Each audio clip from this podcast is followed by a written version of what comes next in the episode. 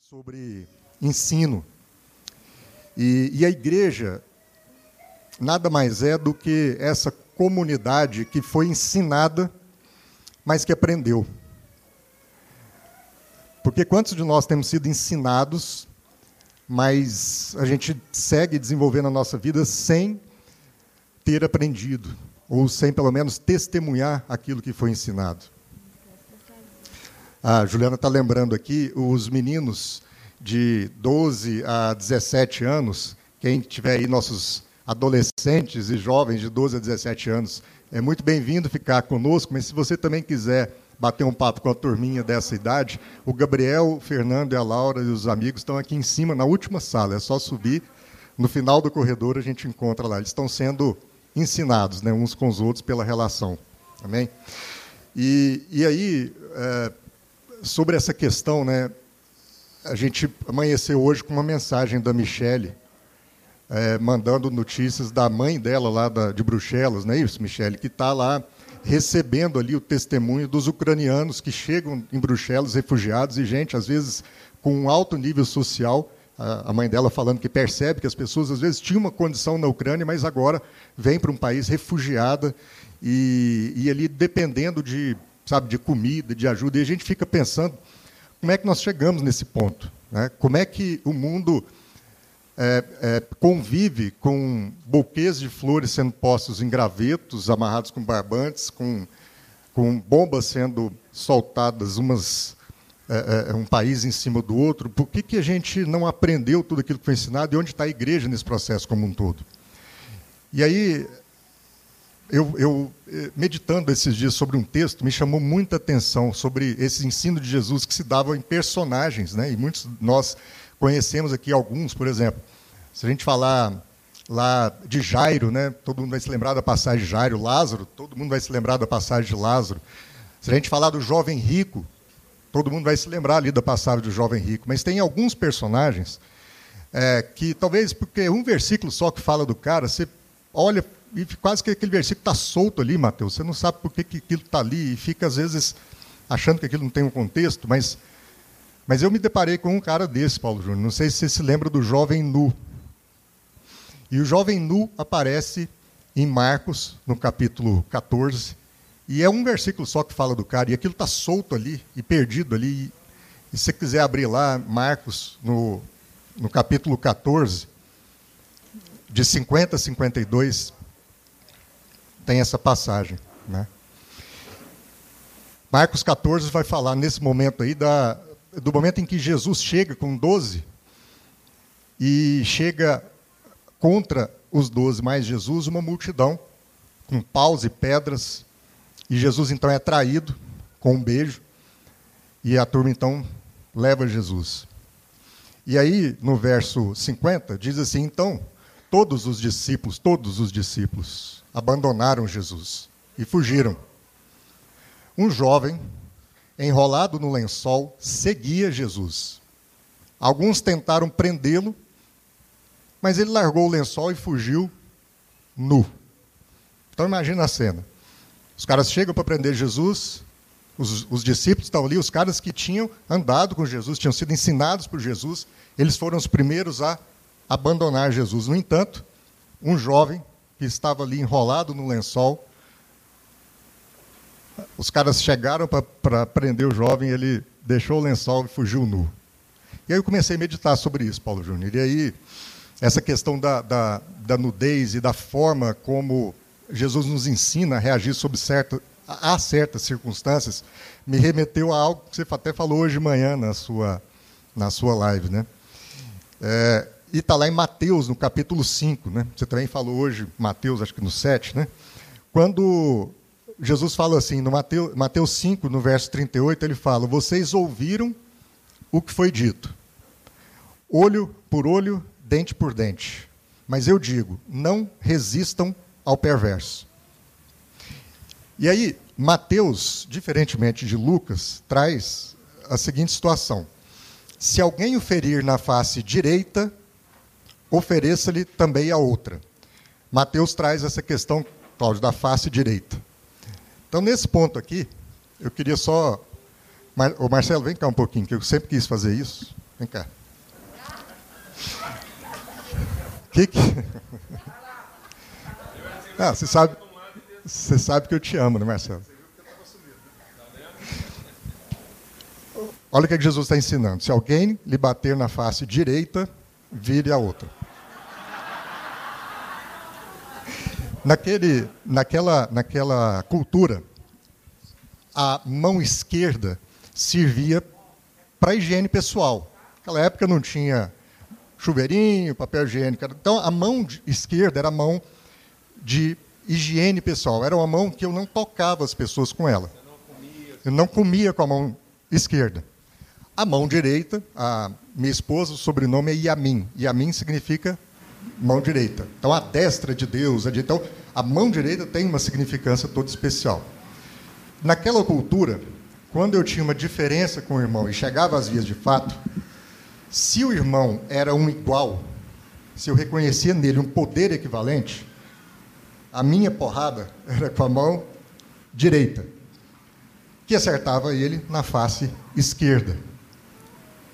E o que, é que Jesus está dizendo? Se alguém lhe ferir, vire a face direita. Para eu bater um igual na face direita, o negócio fica meio complicado, porque eu tenho que bater com a mão direita e a mão direita afeta a face esquerda do outro. A mão direita que eu, que eu vou bater, eu bato na face direita somente quando eu estou batendo alguém que eu estou numa posição superior. Então, se eu fosse um senhor e tivesse brigando com Marcelo, ele fosse meu escravo, um escravo não apanharia do senhor com um murro, ele apanharia com um tapa. Porque o tapa que acertaria a face direita seria um gesto meu de desprezo para mostrar o meu poder sobre ele. De modo que quando Jesus fala nessa passagem, se alguém lhe ferir, mostre a face direita. Na face direita, mostre a esquerda. Ele está supondo que você foi ferido por alguém que se entende numa posição superior e você então tomou um tapa na face esquerda. Se você vira a face direita, quem está te agredindo e que acha que é superior a você, vai ter que te dar um burro, porque agora ele não consegue fazer a mesma coisa de cá. Então você deixa essa pessoa indesculpável. Porque naquele, naquela cultura, se eu sou superior a alguém, e eu, fa... eu, se eu sou superior a você, Marcelo, e te dou um murro, você sendo um escravo, o indesculpável sou eu. Porque de duas, uma. Ou eu me cedi ao seu poder, ou eu estou me rebaixando diante dele. Então, olha como é que são essas nuances. Pode sentar, não vou te bater hoje, não. Mais, ele vai bater mais. mais. E aí o texto segue, né? E se alguém quiser processá-lo e tirar de você a túnica, deixe que leve também a capa. Aquele era um contexto de um país invadido. E um país invadido que era extremamente oprimido e tributado. Então, o judeu naquele tempo enfrentava uma tripla tributação, porque era o tributo do templo que os seus administravam e desviavam, e aí havia toda uma corrupção no templo. Eram os herodianos que impunham a tributação também ao povo, e era o romano. E o cobrador de imposto romano podia cobrar o que quisesse. Ele, inclusive, podia ficar com parte disso, desde que ele levasse parte a Roma. Então, havia uma, uma carga tributária sobre o povo muito forte, ou seja, havia uma opressão também financeira. De modo que o que Jesus está dizendo aqui é: olha, se você chegar ao ponto de ser processado num nível desumanizante, a ponto de alguém tirar tudo de você, que já, já vem tirando assim, diante de toda essa carga que você tem, e te sobrar só a roupa do corpo, aí a gente tem que lembrar como é que essa pessoa vestia. Né? Você tinha a túnica e você tinha a capa. Então você tinha uma roupa primeira e você tinha a capa em cima de tudo. Então ele diz: se você for se alguém te processar e levar de você a túnica, deixe que leve também a capa. O que, que acontecia quando você perdia a túnica e perdia a capa? Você ficava nu. E aí a gente acha que o, a vergonha está em cima de quem ficou nu. Mas naquela cultura não era assim. Se a gente lembrar de Noé, lá em Gênesis 9, né? inclusive a gente estava num jantar sexta-feira com um enólogo português, Antônio Saramago, que foi explicar para a gente dos vinhos e tal. Ele tem 58 anos de profissão, mas Noé foi o primeiro, né? Gênesis fala, foi o primeiro a plantar as vinhas e etc. E aí ele um dia fez lá seu vinho, só que ele bebeu demais, ficou bêbado, e aí ele dormiu, e os filhos dele chegaram, e Cã viu Noé nu. De modo que a vergonha veio sobre quem viu. A vergonha não veio sobre o nu. Mais ou menos o que você estava orando antes, né, Lana? A pornografia, né? Se a nudez fosse vergonha para o nu, quem consome pornografia não fazia isso a portas fechadas. Então, a nudez traz uma, uma vergonha para quem vê a nudez. Então, o que Jesus está dizendo também é o seguinte: olha, se alguém te processar e te tirar a túnica, dê também a capa. Deixe o outro indesculpável por ver a sua nudez. E aí ele segue dizendo a terceira situação que é se você, se alguém forçar a caminhar com ele uma milha, vá com ele duas.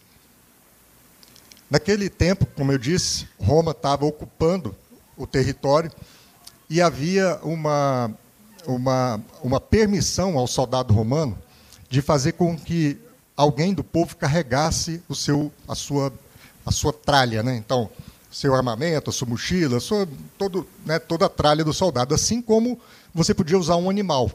Então, era uma desumanização daquele que era conquistado. De modo que você podia colocar num burrinho de carga a tralha do soldado, mas ele podia virar para o judeu e falar assim: ó, carrega isso aqui para mim, fazendo dele um burro de carga.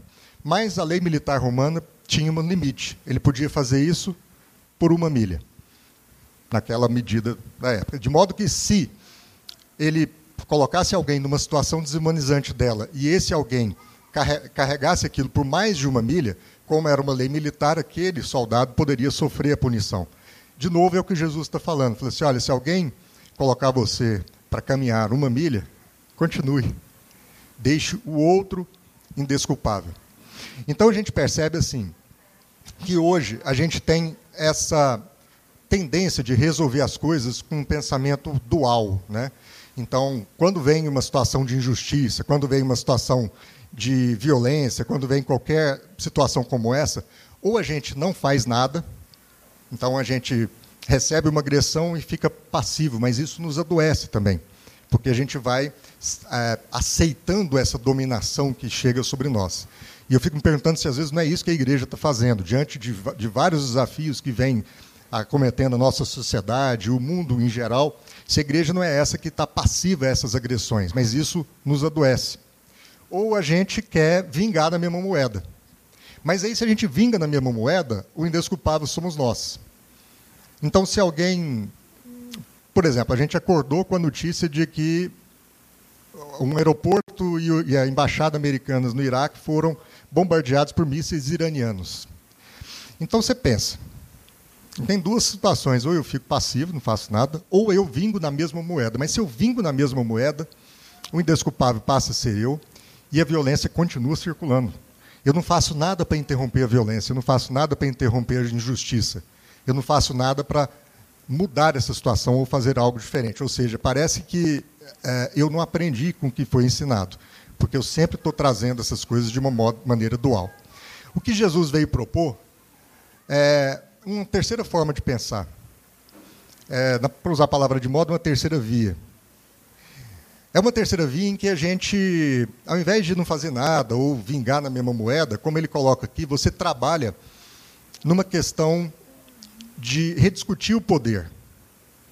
Porque a gente vai para as relações numa, numa tendência de hierarquia. Ou eu estou na relação com mais poder, julgando que eu tenho mais poder do que o outro, ou eu estou numa relação como quem é subjugado pelo poder do outro. E o que Jesus vem trazer é uma terceira forma de pensar. Vamos questionar o poder? Tá bom, você está me batendo na face esquerda com um tapa porque você acha que é superior a mim. Bate na direita. Porque agora nós vamos ter que discutir essa relação de poder. Né? Ou eu sou igual a você, porque você vai ter que me dar um burro, ou você vai ter que se contorcer para fazer o que você continua querendo fazer. Então não é uma questão de covardia. Não é uma questão do cristão aceitar tudo e apanhar por apanhar. E você, de uma maneira criativa, ele traz um outro elemento para essa terceira via: criatividade. A gente tratar e resolver as coisas com criatividade. A gente se recusar a participar dos jogos de violência, dos jogos de justiça. Se recusar a participar do mal, é uma recusa. Quando eu, alguém me processa e pede a minha túnica, eu entrego a capa, eu estou me recusando a participar desse jogo. Quando alguém pede que eu carregue por uma milha a carga dele e eu levo por duas, eu estou me recusando a ser desumanizado a esse ponto. E estou devolvendo para ele a responsabilidade. Eu estou rediscutindo essas relações todas. Ele traz, além de, de tudo isso, e que eu acho mais fantástico, a gente permite ao ofensor, ao agressor, um ambiente para se arrepender. E eu acho que é, é, é nisso que a igreja está pecando. A igreja enfrenta eh, tantos, tantas situações em que ela se omite e poderia estar interferindo, porque ou ela interfere de forma violenta, como a violência veio, ou ela interfere de forma passiva, como a, a, a, agressão veio, mas ela nunca age com responsabilidade de entender o seu papel de que ela é o indutor do arrependimento e que ela então tem que agir intencionalmente, com criatividade, para provocar uma reflexão naquilo que está sendo feito, para que haja arrependimento naquela circunstância. Ela é o indutor, ela é o papel.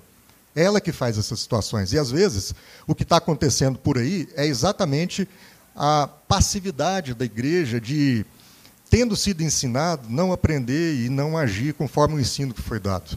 Porque a vida é um fluxo.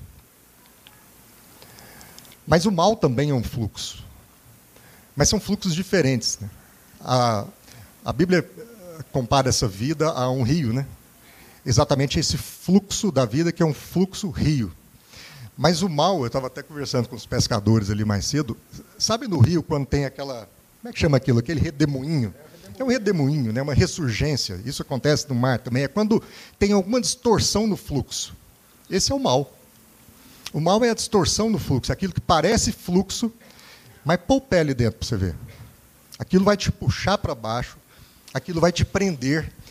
E se você não agir um, com uma terceira forma de pensar, aquilo é um, fluxo, é um fluxo que fica rodopiando e não sai do mesmo lugar. Então alguém agride, o outro agride na mesma medida e a coisa fica girando, girando, girando. Quando vê, você está no fundo você morre afogado.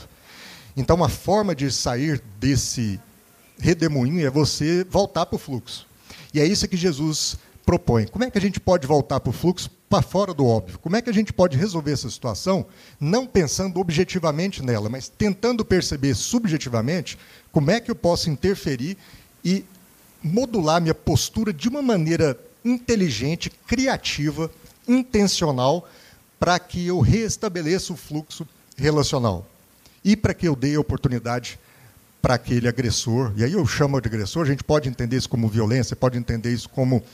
E hoje há tanto, tanto disso, né? uma dualidade de ideologia, uma dualidade de crenças, de credos, de religiões, uma dualidade de tudo, e ninguém está entendendo uma forma inteligente de restaurar esse fluxo nas relações. Mas eu quero passar a bola para o Paulo Júnior aqui só para a gente pensar o que, que esse jovem nu tem a ver com isso, né, Paulo Júnior? O que, que um jovem nu tem a ver com isso? Porque são duas formas de ver, né? Ou o ensino está na juventude,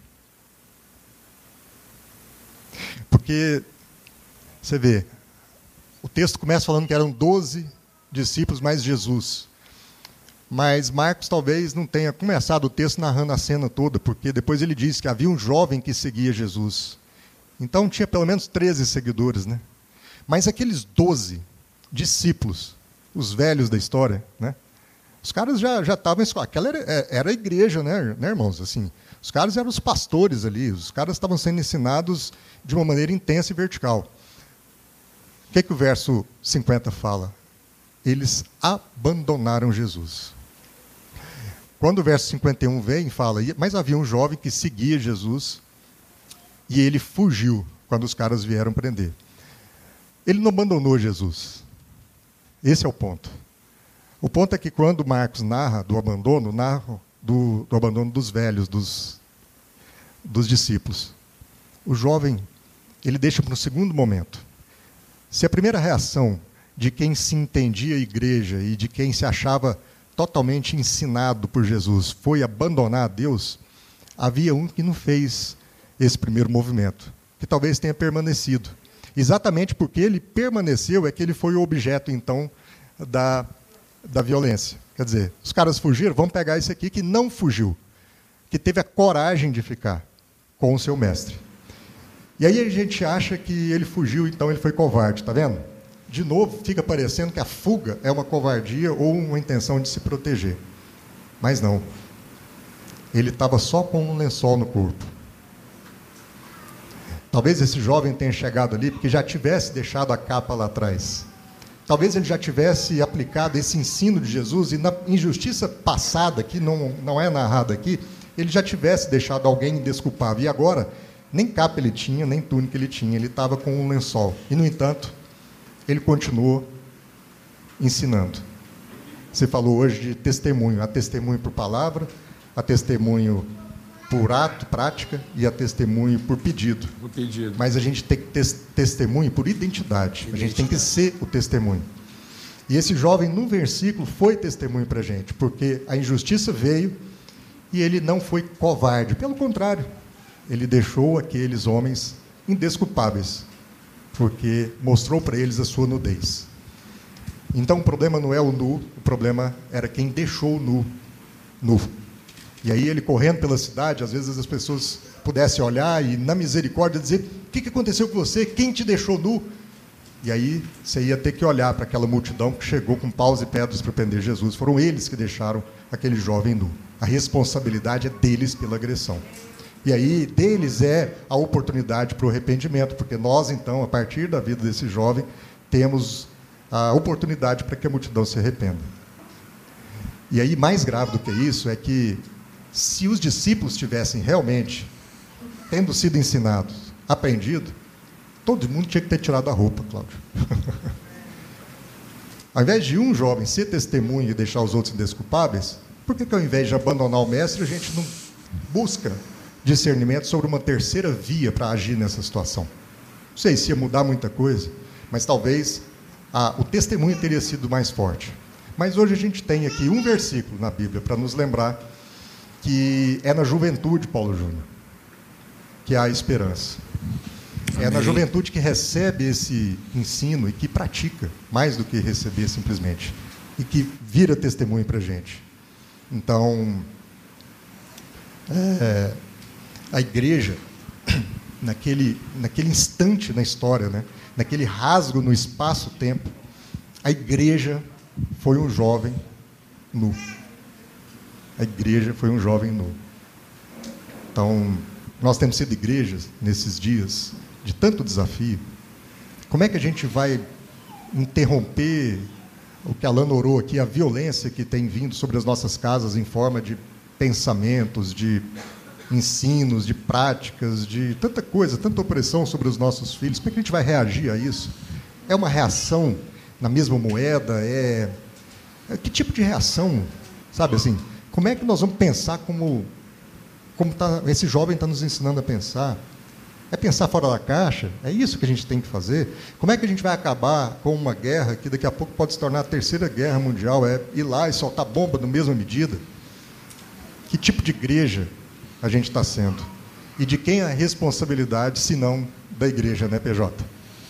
É, é, é bom a gente lembrar que, a partir desse momento, tinham duas pessoas peladas na cidade: o jovem que fugiu, e Jesus, que foi crucificado nu. Os dois personagens nus.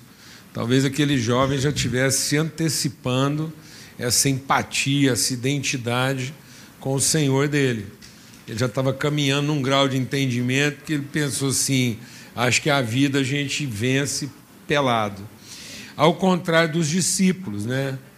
Os discípulos, até eu queria falar uma coisa, já que usei a expressão pelado, se esse texto estivesse sendo compartilhado lá no interior de Minas, a gente não ia falar assim, ó, que o jovem fugiu nu. A gente ia falar assim, o jovem fugiu pelado, nu. Entendeu? Porque lá nu não quer dizer pelado, lá nu é uma expressão assim de nu, Quando vem no fim, né? O cara fugiu pelado, nu. Entendeu? Não é? Lá em Timóteo, que é de onde vem o Mateus, lá em Timóteo fala assim, não fala? E o menino fugiu pelado, nu. Amém. Então, é interessante isso, até tem muito a ver com aquilo que estava no meu coração para repartir aqui também, né, né, e entendendo que Deus sempre está pondo na mesa aqui e harmonizando aquilo que a gente carrega num, num banquete. Né? A gente vem, cada um traz um prato e isso vai compondo uma refeição completa. Uma hora uma proteína, um carboidrato, uma fibra, um negócio, e a mesa vai sendo composta, como Deus faz. E é interessante isso, porque os discípulos foram se vestindo. Chegou um que já carregava uma bolsa. É bom lembrar que o que traiu já tinha uma bolsa cheia de dinheiro. É, o que estava mais vestido de todos era o Judas, que já tinha agora um acessório. Então, Judas, agora, além das vestimentas normais, ele já tinha um acessório, uma bolsa. E o Pedro, que não era do ramo, também já estava carregando um acessório, só que escondido uma espada. Tanto que na hora ele puxou de uma espada. Então você está vendo como é que a gente, além de colocando um vestuário, a gente também vai colocando acessórios. E é por causa daquilo que a gente tem para defender, que é o nosso vestuário, os nossos acessórios, que a gente abandona.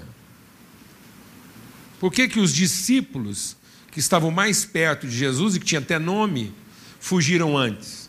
Porque tinham mais a defender. Por que, que aquele jovem conseguiu ficar mais tempo? Porque não tinha onde pegar. A hora que meteram a mão nele era só um pano. Nem costura tinha. Não tinha cinto. Não tinha que tirar uma manga.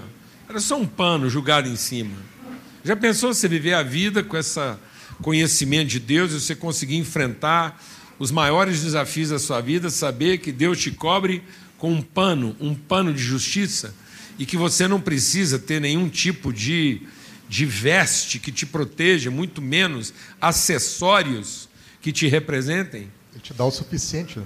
Pronto, Judas representado por uma bolsa, agora o Pedro representado por uma espada.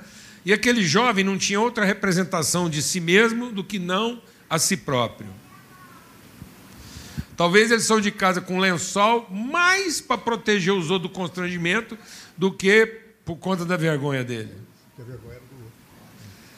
Então, levando em consideração que os outros podiam ficar envergonhados com a nudez dele, ele teve um ato de misericórdia. Falou assim: vou jogar um lençol aqui só para. É, só para não, não chamar mais atenção do que o mestre.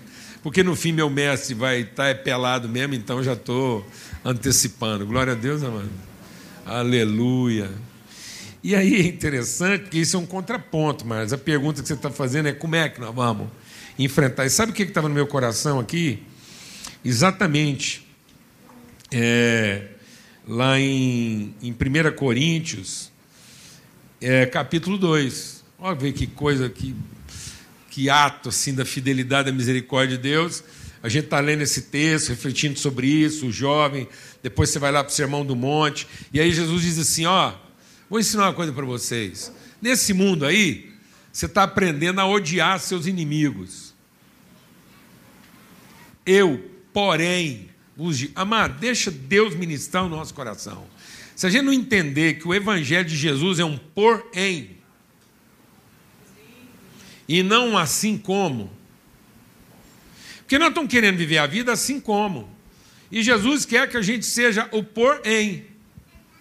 Então Deus está querendo porém, e nós estamos trazendo um assim como. Então nós estamos trazendo um modo de pensar do mundo e querendo que Deus abençoe.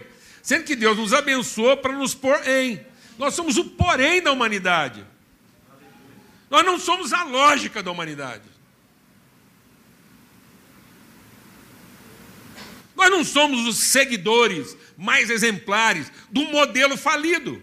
Nós não estamos aqui para aplicar o modelo e depois trazer isso para cá, achando que Deus vai pôr a bênção dele em cima de uma coisa falida.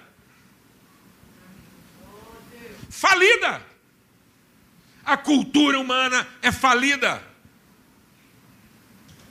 É competitiva, é sectária, é cruel, é escravagista, é exploradora, é desigual, é injusta e é baseada em direito.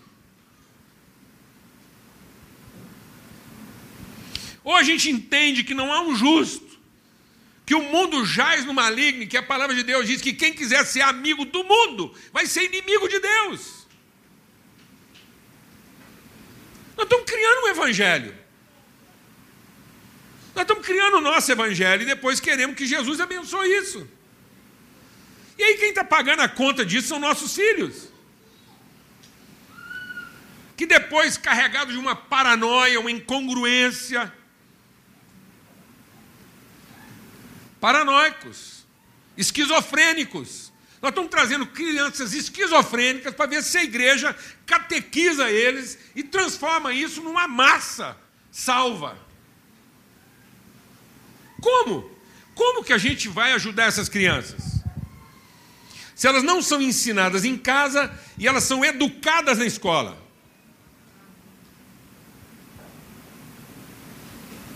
Quem é o padrão de valores, prioridade e comportamento e sucesso para a vida dos seus filhos?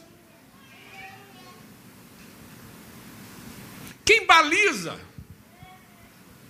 Quem baliza o desempenho social deles? Onde as nossas crianças estão sendo balizadas socialmente? Onde elas estão aprendendo a ter sucesso? Depois a gente fica chocado. Nossa, não sabe o que está acontecendo lá na minha escola. Aí fica uns pais loucos tentando ver se arruma uma escola numa média razoável para a coisa não ficar pior. Bobagem. Sabe o que ele vai encontrar lá dentro de qualquer escola desse mundo? O mundo. Então a escola não é a solução para os nossos filhos. Nossos filhos são a salvação da escola. Nossos filhos não estão tendo problema com a escola. A escola está tendo problema com os nossos filhos, porque enquanto a maioria das escolas, a totalidade das escolas dessa cidade, geme e anseia para ver se um filho da luz chega lá, não, chega lá um filho de um crente para ser catequizado. Estou nervoso. E muito. Mas não está com raiva. Porque a nossa família, não, zero raiva. Estou super animado. Porque a nossa família, nossa gente, O que está acontecendo conosco? Como é que um cego vai guiar outro cego? Como é que um cego vai guiar outro cego?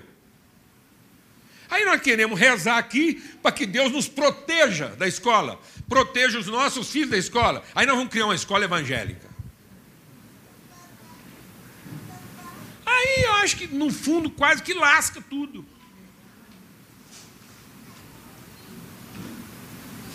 Porque nós vamos pegar uma pessoa com conteúdo científico, mas dogmatizada, achando que agora ele está protegido, porque ele foi criado nesse ambiente. Não adianta, em algum momento, em algum momento da vida dele, ele vai ter que enfrentar o quê? O que, é que ele vai ter que enfrentar, amados? O mundo. Com as suas tribulações, com as suas incongruências. E aí? Ele vai resolver isso como? Se ele não formou família, se ele não formou povo, se ele não sabe quem são os irmãos dele. Porque na rotina que foi imposta para ele, onde ele formou os seus maiores amigos? Fala para mim, onde você está formando os seus maiores amigos? Onde os nossos jovens, nossas crianças hoje estão formando os seus maiores amigos? Onde eles estão construindo seus afetos. Fala para mim, amados. Vamos ser honesto. Onde as nossas crianças, dos 3 aos 20 anos, estão vivendo e tendo que trabalhar seus afetos e fazer amigos. Depois a gente estranha. A gente fica chocado. Rapaz, você não sabe o que está acontecendo. O que que tal? Lógico, isso é uma lógica. Nós estamos investindo numa lógica. Porque não há um investimento lúcido, objetivo e intencional de formar uma cultura. Aí ele vem para a igreja para ser catequizado, para nós enfiar nele uma bolsa, uma espada e uma roupa, para ele conseguir enfrentar isso agora com uma vestimenta e com alguns acessórios. Aí nós damos para ele um acessório igreja. Quando que ele vai conseguir enfrentar tudo isso? Porque agora ele só tem penduricalhos, ele já não sabe mais o que é evangélico, o que é mundano, ele sabe que ele está carregando um punhado de coisa, e onde ele passa, numa linguagem bem mineira, ele engastaia. Gente encastalhada, para ser bem caipira. Gente que onde passa, pega. Porque tem onde pegar, ué. E aí Paulo está escrevendo aqui ao segundo, a 1 Coríntios capítulo 2. Mas nós, versículo 12, não recebemos o Espírito do mundo, mas o Espírito que provém de Deus, para que pudéssemos conhecer o que nos é dado gratuitamente. Nos é dado? Quem revela isso? Revela a quem? Aos filhos de Deus. Nossos filhos estão sendo ensinados em casa a conhecer o que já lhes foi dado gratuitamente a partir de nós. Nós somos na vida dos nossos filhos exemplo de pessoa que vive a vida ciente, consciente e seguro do que já foi dado. Os nossos filhos olham para nós e têm absoluta certeza que nós somos a solução do mundo. Ou eles olham para nós e vem a nossa ansiedade de ter religião, diploma, recurso, poder para tirar do mundo o que nós ainda não temos.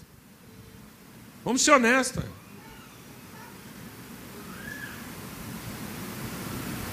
Nós ainda estamos à procura de uma solução, ou nós já entendemos que nós somos a solução?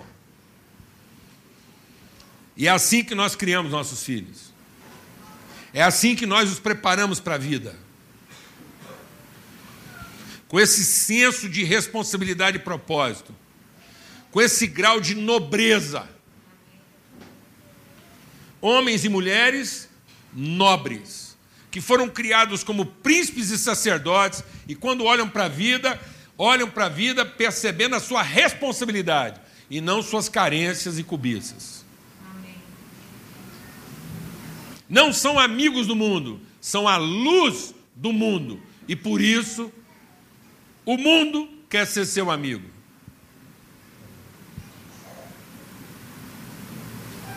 Nossos filhos não saem para seguir o mundo, como se dependesse da amizade dele. O mundo sai de casa para seguir nossos filhos. Porque onde eles chegam, eles são a luz do mundo. Inspiram confiança, esperança, fé, alegria, liberdade, segurança, convicção, sensibilidade, atenção, filhos que são sensíveis, que gastam tempo, que não têm pressa, que sabem estabelecer sua prioridade, que sabem cuidar uns dos outros, que para quando precisa. E aí Paulo está dizendo isso as quais também falamos, não com palavras de sabedoria humana, mas com as que o Espírito Santo nos ensina, comparando coisas espirituais com espirituais. Porque o homem natural não compreende as coisas do Espírito de Deus, porque parecem loucura, e nem vai poder entendê-las, porque elas só se discernem espiritualmente. Mas o homem que é espiritual, só discerne as coisas espirituais. É isso que está escrito na sua Bíblia? O homem espiritual discerne bem tudo. O homem espiritual sabe colocar uma coroa de flores em três pedaços de pau num velório. Por um único motivo. ele se sente responsável por aquilo. Nós estamos entendendo isso ou não, amados? Um homem, uma mulher espiritual, onde eles estão, eles não vitimizam. Eles não estão tentando se salvar. Eles não estão buscando forma de resolver seu próprio problema. São a luz do mundo. É isso, Marcos. Não é como a gente reage. O cara já saiu de casa, pronto para tomar dois tapas. Um tapa não ia acabar com ele. O outro saiu de casa pronto para dar um murro. Ele saiu de casa pronto para levar dois. Acabou, meu irmão. O outro foi treinado a obrigar uma. O outro foi ensinado a andar duas. Quem venceu, amados? Quem venceu, amados? Nós estamos formando um tipo de rato, um trem assim quase descerebrado, que mal dá conta de aguentar um grito, quanto mais um tapa. Mal dá conta de andar meia milha, quanto mais duas. Porque logo se vitimiza. Onde se viu uma pessoa igual eu, da família que eu venho, pagando a fortuna que nós estamos pagando essa escola, fazendo tudo que nós estamos fazendo, tentando cumprir as coisas. E agora vem aí, esse trenzinho aí. De onde está vindo essa fragilidade? Então não é de se admirar que os nossos jovens estão querendo tirar a própria vida.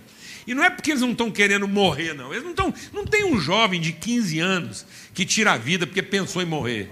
Ele não está pensando em morrer. Ele só não está vendo sentido naquilo que nós estamos chamando de vida.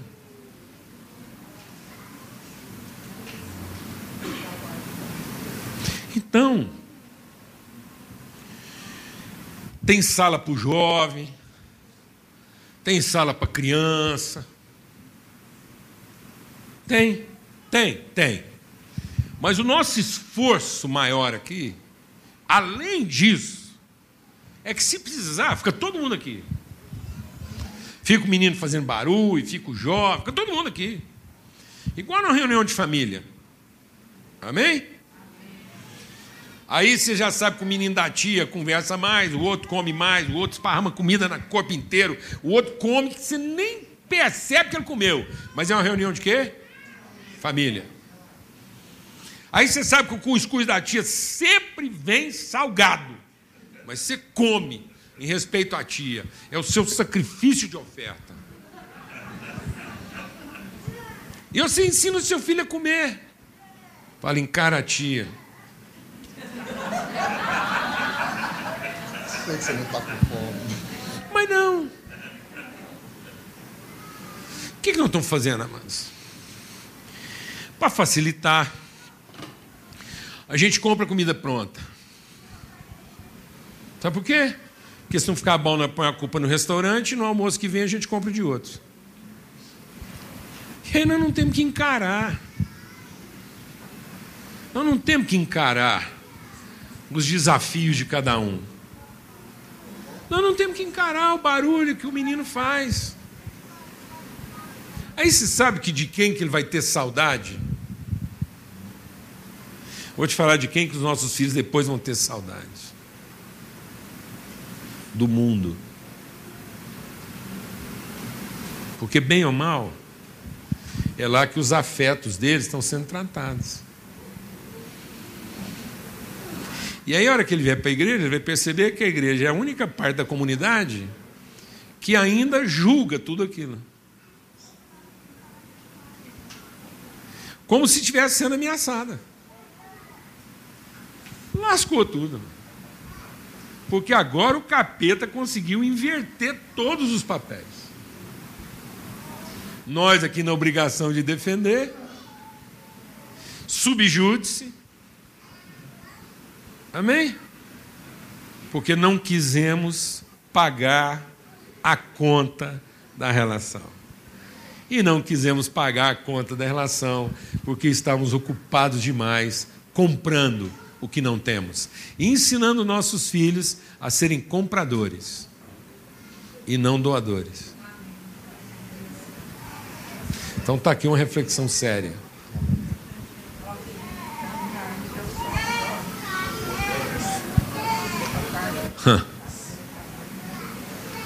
Será que nossos filhos, em algum momento dramático da sociedade,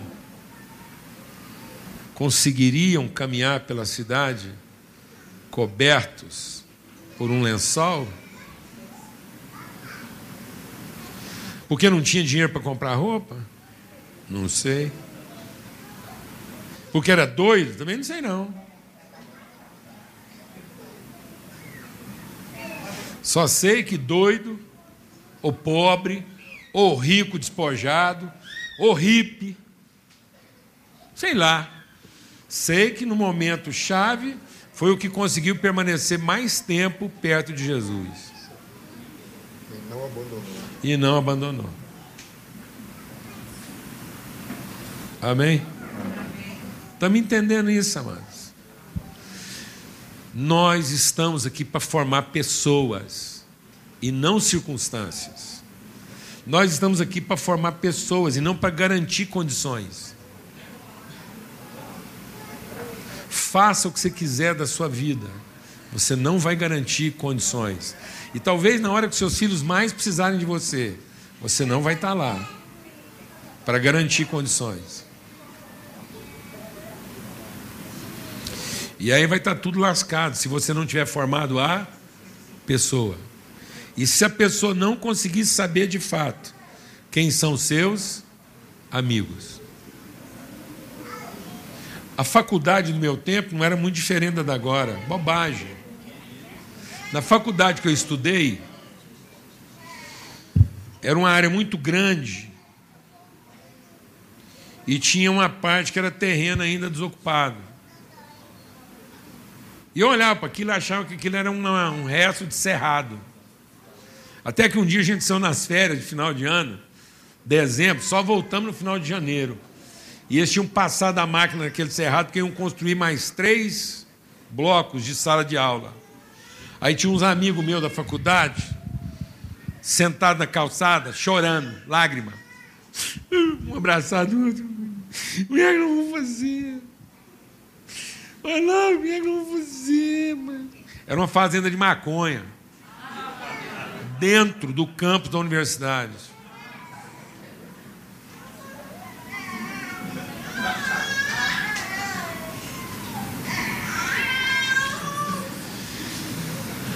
A charanga da engenharia preparava batida de cachaça em galão de 30 litros. Cachaça, um pouquinho de água, limão china. Não tinha um sóbrio. Então, assim, mudam as drogas muda o tipo de assédio, mudam as doutrinas. Mas mundo é mundo desde que o Adão e a Eva colocaram o pecado no mundo. Não há esperança na carne. O mundo cogita das coisas do mundo. Não existe uma sociedade melhor. Não existe um mundo menos mundano. Existe um mundo socialmente aceito e um pouco menos agressivo, mas é mundo. Os bastidores, os entremeios, os abusos, as violências, as explorações. Não se iluda. Então, amados, nós estamos formando pessoas para iluminar o mundo? Ou estamos achando que a religião vai salvar nossos filhos? Ou estamos achando que algumas horas passadas aqui vai nos colocar debaixo de um, de um manto de religião e Deus vai ficar obrigado a salvar nossas crianças? Não adianta você trazer seu filho para ele ser doutrinado aqui, se na hora que ele volta lá para casa, ele não vê alguém que é coerente com as suas crenças. Entendeu isso ou não? Não adianta. Não adianta, porque se ele não vê a coerência em casa, daqui a pouco ele vai perceber que igreja é o pior lugar do mundo para ele frequentar. Porque é o único lugar do mundo que gera na vida dele culpa e não responsabilidade. Estamos entendendo isso, amados? Então, esse ambiente, esse esforço aqui, o esforço teu Marlos, eu tenho uma vivência. Se eu tivesse aqui agora numa banca de advocacia, tendo que defender uma causa, o Marlos já está assim, forgadão, esperando eu falar, e eu que sim, escolhendo as palavras. Então, isso aqui é um esforço desigual em algumas coisas, mas é um esforço comum de juntos como família imprimir. Isso aqui é um esforço intencional e pedagógico de imprimir um senso de responsabilidade na comunidade. Entender que aqui não existe nenhum agente passivo.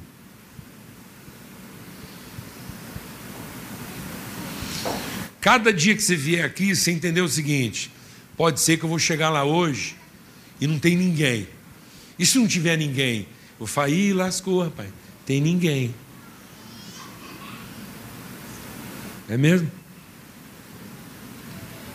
E aí? E se não tiver o Raul para cantar?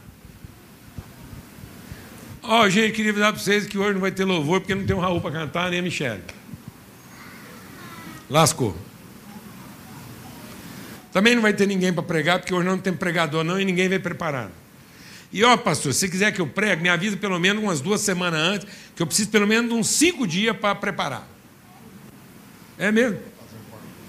Então tá bom, a hora que seu filho estiver lá no mundo, estourar um trem assim, ruim, na casa dele, ele vai para a mulher dele e falar assim, ó, segura essa informação aí, que eu preciso de uns cinco dias para me organizar mentalmente para ver o que, que eu faço com você. Fala isso para sua mulher.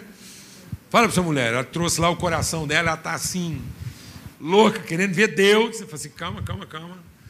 Me dá aqui uns cinco dias que eu vou precisar me preparar para conseguir te abraçar. Fala isso para seu filho quando ele estiver pedindo para morrer. Fala isso para seu amigo quando ele estiver Fala para o seu amigo quando ele receber a notícia de um diagnóstico e que ele não tem mais esperança de vida. Aí você fala assim para ele: Rapaz, eu vou te levar ali numa pessoa que vai resolver seu problema. Ou então, se você de tudo não achar ninguém, você fala assim: Você me dá pelo menos uns quatro dias, aí eu volto, que eu consigo orar por você. Mas se fosse para fazer uma conta de matemática? Se em vez do seu amigo dele estar tá com câncer, ele está com problema, ele não sabe fazer a tabuada. Ou o negócio da história. Vou te falar. Se o amigo dele tiver com problema de matemática, história, geografia, administração, gerência e até alguns assuntos religiosos, vou falar para você. Ele não precisa de um amigo. O santo grau. Ele entra aqui, ele vai ouvir os melhores pregadores, ele vai ouvir uma opinião balizada. Via de regra, o pregador vai falar para ele, quando terminar a mensagem, tem lá seis ou sete títulos e mais toda a bibliografia que ele leu para preparar aquela mensagem. Seus problemas estão resolvidos. Viu, irmãos? Amém.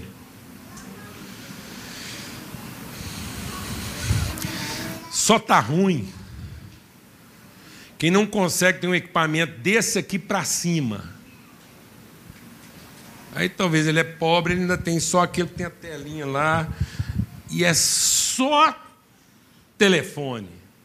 Esse está lascado. Porque se o dele for só telefone, talvez ele vai ter que ligar para um amigo. Estão entendendo isso ou não, amados? Queira Deus. Queira Deus. Que talvez no dia mais difícil dos nossos filhos, eles tenham um telefone antigo. Daqueles que não baixam um aplicativo. Só tem número. E só consegue fazer chamada. Na esperança de que lá de lá atenda um amigo. Em nome de Cristo Jesus, irmãos. Há um esforço aqui. Esforço de formar família. Tudo que está sendo feito aqui é para oferecer o melhor que pode ser oferecido, mas também não queremos oferecer algo tão, tão bom que te poupe.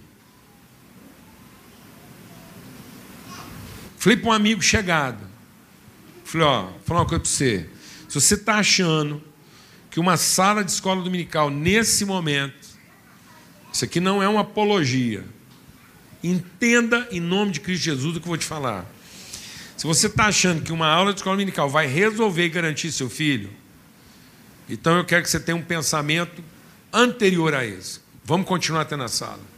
Ela é importante. Ela vai continuar funcionando. E ela atende. Mas ela não garante. Então, em vez de você continuar insistindo nesse modelo, faz o seguinte: junta três casais de amigos e não venha ser igreja nesse lugar. De vez em quando você pega esses quatro amigos e vá ser igreja num outro contexto filhos tudo junto, pai, mãe, irmão, vocês mesmo ensinando o evangelho para eles sem ter que ser com apostila. Aí vocês compartilham o evangelho para eles entenderem que aquilo é o valor da família e para ele olhar em volta e falar assim: aqui estão os amigos do meu pai. Então isso quer dizer que se eu tiver um pepino, é para esses caras aqui que eu vou ligar. E esses aqui serão meus amigos. Glória a Deus, amados. Porque está injusto. Nós estamos sendo injustos com os nossos filhos, Marcos. E, e, é tudo uma questão de responsabilidade, né? O, queria dar um testemunho sobre o que você está falando aqui. O Rafael já, o Rafael está aí? Cadê o Rafa? Está lá em cima. O Rafa, vocês viram esse meninão bonito aqui, que abriu o culto com a, com a filhota no colo e tal. O Rafa, quando ele era mais novo, os pais dele frequentavam o meu pequeno grupo, lá em casa. Isso há alguns bons anos atrás. E era a oração dos pais dele para que o Rafa conhecesse a Deus, que encontrasse né, esse Jesus e começasse a andar com ele. E hoje esse cara está aqui na frente pregando para nós. E, e esses dias ele foi lá em casa, foi falar com o Fernando, que é o meu caçula. E olha, olha só como esse menino foi ensinado sobre responsabilidade. Ele foi falar com meu filho, caçula, e aí ele virou e falou: Fernando, eu quero andar com você, eu quero ver se a gente tem uma agenda aí, uma vez por semana, bater um papo. O Fernando tem 11 anos. E o Fernando achou estranho, falou assim: Mas por que, tio Rafa? Ele falou assim: Ah, não vou mentir para você, não, eu tenho interesse nisso. É porque um dia meu pai e minha mãe oraram a Deus e usaram a amizade do seu pai para que eu tivesse aqui nesse lugar hoje, da forma como eu estou hoje. Então eu quero fazer o mesmo por você. Eu quero que um dia você possa cuidar dos meus filhos. Você possa pastorear os meus filhos. Sabe? Esse senso de responsabilidade Família.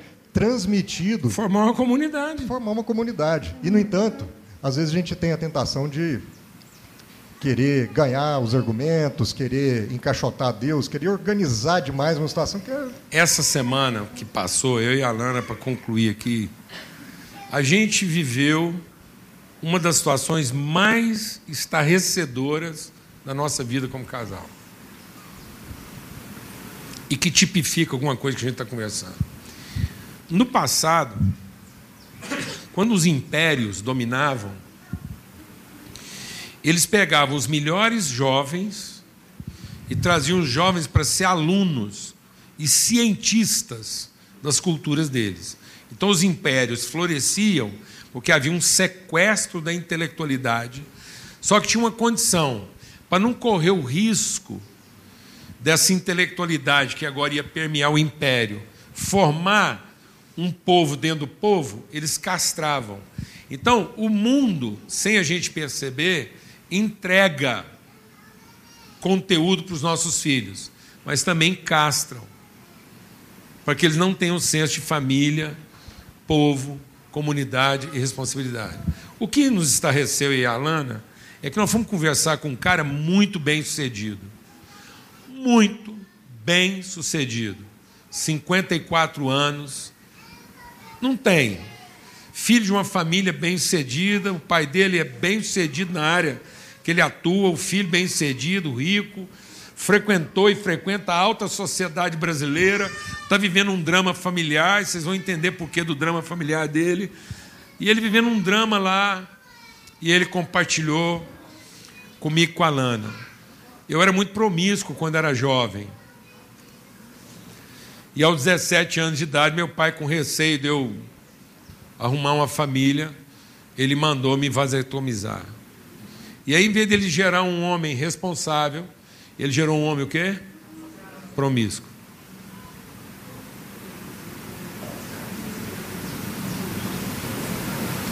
Amados, por mais chocante que isso pareça ser, está acontecendo nas nossas casas.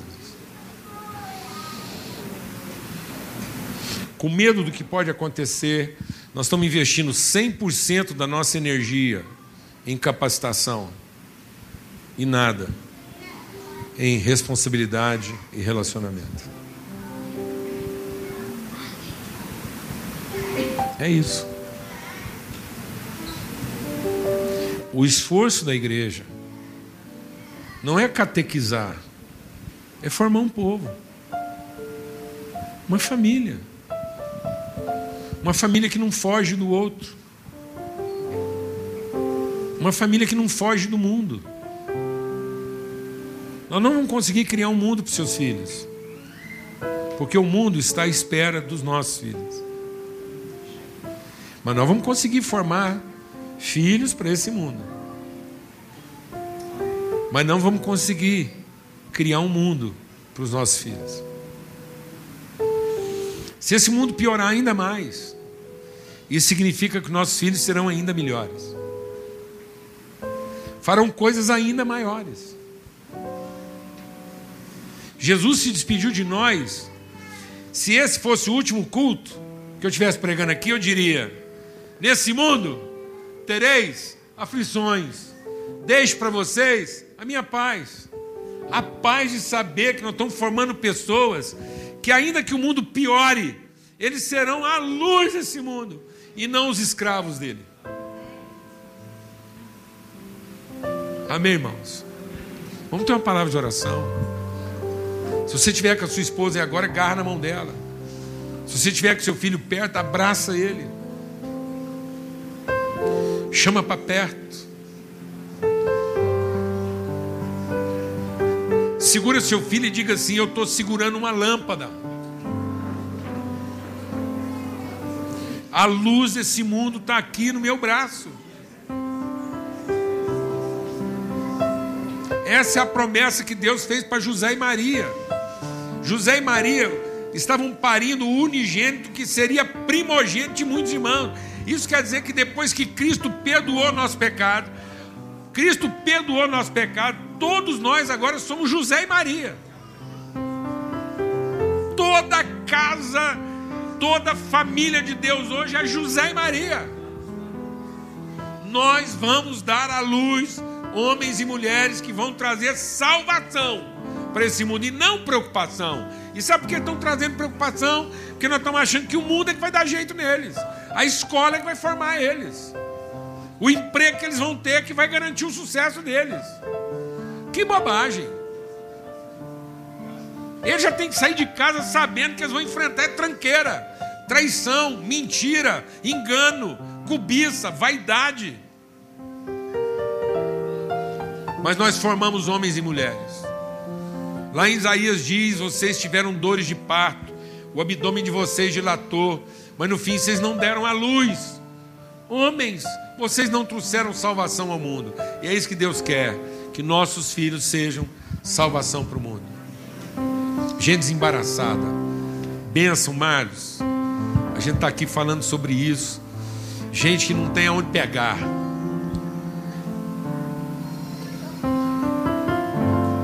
Gente que funciona até pelado. Glória a Deus, amado. Não tem passivo, não tem medo, não tem nada para agarrar, não tem com que se defender, nem quer se defender.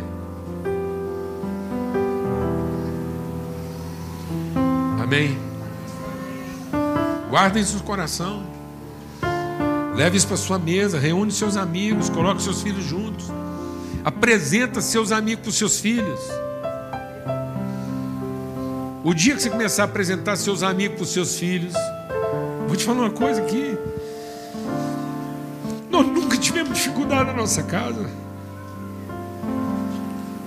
Porque todos os nossos filhos, nós apresentamos para eles quem eram nossos amigos. E eles viram que eram amigos de verdade. Não eram amigos de cachaça, não eram amigos de futebol, de, de algum interesse, não era sócio. Podia ser sócio, mas era amigo. Podia jogar bola junto, era amigo. Não era amigo porque bebia junto. Bebia junto porque era amigo. Bebendo ou não bebendo, era amigo. Bom ou ruim, amigo. E como os nossos filhos viram a gente apresentar amigos para eles, eles nunca tiveram dificuldade de apresentar para nós seus amigos.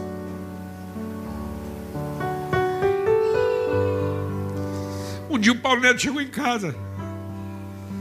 Falou, pai, o pior aluno da escola quer ser meu amigo. Mas todo mundo está dizendo que não dá. Eu tenho 12, ele tem 13. Ele já é viciado em droga. Ele bate em todo mundo. E agora ele quer ser meu amigo. Meu filho, é o seguinte. Você dá conta de ser amigo dele? Falei, pai, eu dou. Falei, então seguinte, nós vamos orar. Para você ser amigo dele. Mas se eu perceber que você não está dando conta de ser o amigo que ele precisa, por causa dele, eu vou atrapalhar essa amizade. Que a última coisa que esse rapaz está precisando é de um amigo ruim. E você não vai ser o amigo ruim dele. Então, se você estiver disposto a ser o amigo que ele precisa, nós vamos ver a vida dele ser transformada. E eu tive o privilégio de fazer o batismo desse menino, convertido.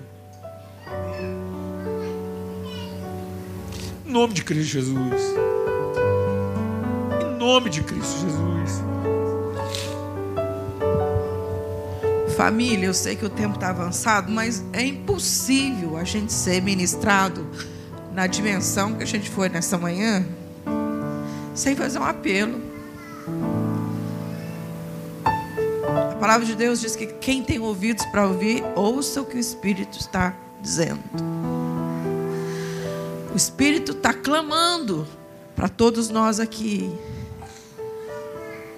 Quem será esse jovem que não vai abandonar?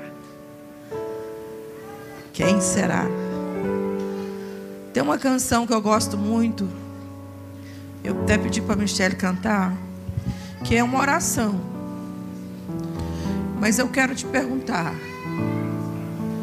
você se sente convocada para essa tarefa? De que se tiver necessidade de se, embrulhar num lençol, porque você já deu a capa, você já deu a túnica. E se caso você precisar de alguma coisa, você vai até ficar nu, porque você sabe que o seu mestre está nu. É muito sério o que está sendo ministrado aqui. Eu falei pro, pro Rony ali, eu tô me deu até sono. Coisa rara. Queria te convidar a você fechar os seus olhos e fazer essa oração. Eu não me sinto capaz de muitas coisas ainda. Mas eu já não dou conta de negar que esse Jesus me alcançou. Eu sei que todos nós aqui, não tem como nós, como nós negarmos que esse Jesus já nos alcançou. Mas quem sabe é a hora da gente fazer essa oração. Senhor, a minha fraqueza. O Senhor diz que pode me fazer forte. Mas eu quero fazer essa oração nessa manhã. Que é através de mim. Chega de eu transferir essa responsabilidade para o outro. É através de mim através de mim, Senhor, da minha casa, dos meus filhos, do que eu sou, do que eu posso. Oh, Deus. Cantar juntos, ministrar se você conhecer. Nos assista, Senhor, nas nossas fraquezas. Através de mim, Jesus clareia através de mim, Jesus clareia.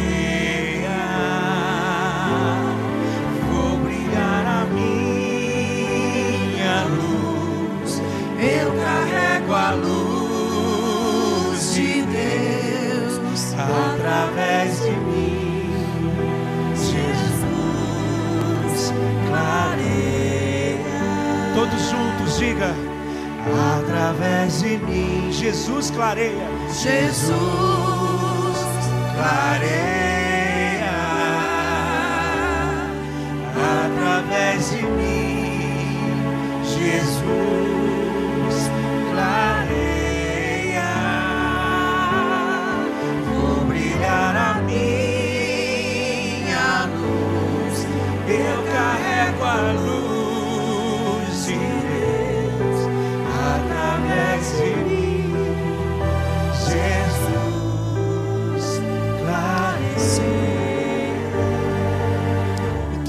graça do Senhor Jesus Cristo, que a graça e o favor do Senhor esteja guardando a minha mente e o meu coração até a consumação de todas as coisas nesse dia que se chama